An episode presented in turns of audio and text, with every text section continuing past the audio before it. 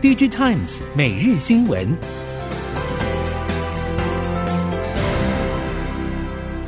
听众朋友你好，欢迎收听 DG Times 每日新闻，我是袁长杰，现在为您提供四月十九号星期二科技产业的新闻重点。首先带您关心的是产业焦点，台积电今年首季业绩让市场惊艳，面对第二季消费电子市场走弱，台积电的成长动能依旧强劲，全年营收增幅更可望超标。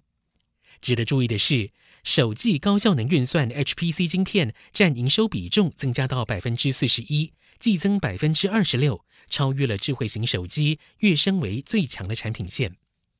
半导体业者表示，台积电对未来营运信心满满，主要就是 HPC 晶片必须仰赖先进制程封装技术生产，而这个战场现在是台积电独霸。除了三星电子之外，已经囊括了市场所有大单，包括 NVIDIA、超微、英特尔与苹果等大厂，而且几乎没有溢价空间。市场预估，台积电今年营收将会冲上新台币两兆，四大厂 HPC 产品就带来超过七千亿元贡献，其中苹果再加上了 iPhone、iPad 等大单，挹注台积电大约五千亿元营收。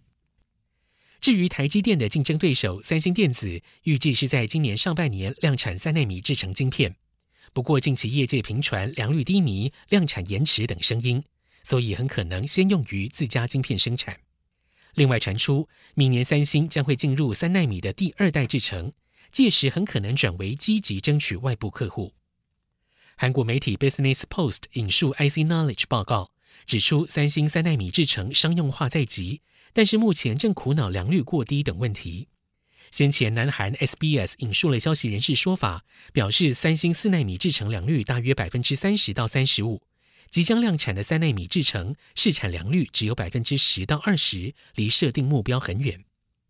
三星三纳米制程也将会率先导入 GAA 技术，造成了三星有不少技术难关要克服，包括了良率过低以及量产延后等。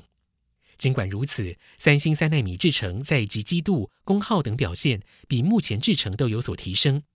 至于竞争对手台积电，三纳米制程还是继续使用 FinFET 技术。尽管先前也传出良率问题，可能会推迟量产时程。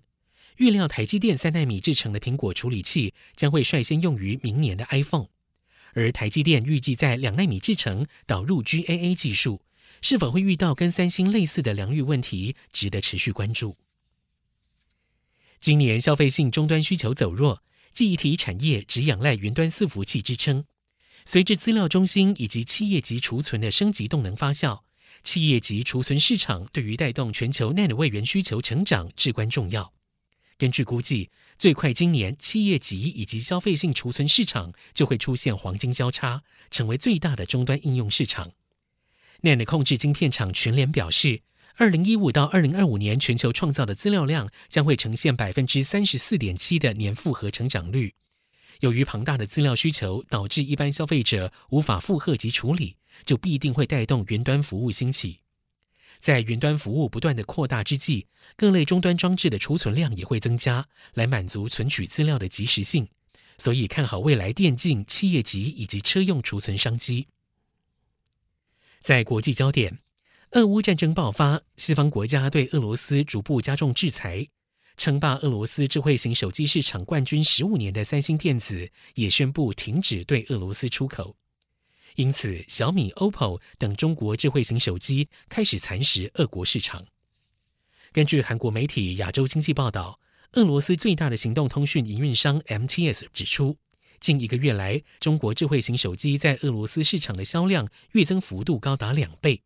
其中，华为的销量月增幅度大约百分之三百，OPPO、VIVO 月增幅度更为百分之两百，小米则是小幅增加百分之十二左右。在日本，远距医疗又向前迈出了一步。日本医疗专科私立大学顺天堂大学与日本 IBM 合作，从四月十三号开始，共同研究 VR 医院科技，规划在明年三月底之前建立顺天堂 VR 医院，成为验证场域。结果也会提供日本政府修订相关法规参考。顺天堂大学与日本 IBM 的第一步应用是类似房地产看屋，让需要长期住院的病患或者是首度转诊到医院的行动不便病患，提供事先导览与模拟服务，减少在医院里面迷路，或者减少刚入院的身心适应问题。接着，对于长期住院病患及家属，顺天堂医院将会提供必要的 VR 设备，让住院患者与远方家属透过 VR 技术见面，缓解长期无法见面的心理压力。必要的时候，还可以让患者与家属一起进行复健活动，或者观察患者的平日生活。南韩大型超市、量贩店等流通业者近期加入投入智慧农场事业，特别是在气候异常之下，新鲜农畜产品的价格剧烈波动，因此智慧农场被视为未来的发展重点。根据韩国媒体 Money Today 报道，韩国最大零售商易买得 （E-Mart） 日前推出了罗曼莴苣等八款欧洲莴苣类的农产品。这一些作物不耐高温，也不耐低温，所以以往在夏天跟冬天不常见。但透过了智慧农场，贩售时间就不再受到气候与季节限制。乐天超市也在日前发表了智慧农场品牌“明日农场”推出的鸡蛋产品，与智慧农场业者 Gannon b i 合作，从产蛋到包装全部流程都不经人手，透过全冷链系统完成。根据南韩农林畜产食品部的资料。二零二零年，南韩智慧农场市场规模大概是二点四亿美元，预估二零二五年就会达到四点九亿美元，年均成长百分之十五点五。特别是智慧农场与流通业者关系密切，所以南韩的流通业者积极投入快速成长的智慧农场市场，早期投资来扩大市场影响力与竞争力。而在越南，随着越南边境重新开放，政府对投资人积极支持，加上了当地企业的韧性，预估越南今年的工业房地产市场会有亮眼表现。越南工业房地产市场正迎来德国、丹麦以及亚洲国家大公司的新一轮投资。河内时报报道，三月底来自德国的全球润滑油供应商 Fuchs Group 宣布，透过在巴地头顿省的 Philmy Three 专业工业园区租用超过两万平方公尺的土地，建立一座新厂。扩大在越南的业务。另外，二月份，另外一家专门生产射出成型机的德国公司 Framas Group 签订合约，在同奈省 KTG Industrial Non Track Two 租用了两万平方公尺的现成厂房，为期十年。JLL 预计，因为需求强劲，现成工厂市场将会进一步成长。Savelis Vietnam 工业服务部门表示，越南当地需求的复苏与外国直接投资流入。将为越南今年的经济前景做出重大贡献。接着，我们再把焦点转回到台湾，减碳目标在即，对企业来说，当务之急就是要先完成碳排计算。台湾以制造为导向，不少企业身处国际供应链的一环，因此产品碳足迹的盘查是相当重要的步骤。工研院预计四月份上线的碳管理平台，累积有一万笔以上，横跨了二十种产业别的系数资料库，将会协助制造业者针对产品碳足迹做全面的排查与计算，并且进一步找出碳排热点进行分析与改善。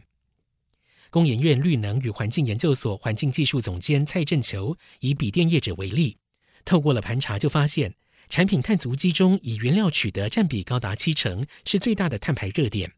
蔡振球表示，抓出了碳排热点之后，可以再逐一梳理出个别元件的减碳机会，并且列出优先顺序。未来可以协助业者筛选出优质供应商，或者要求供应商来配合减碳。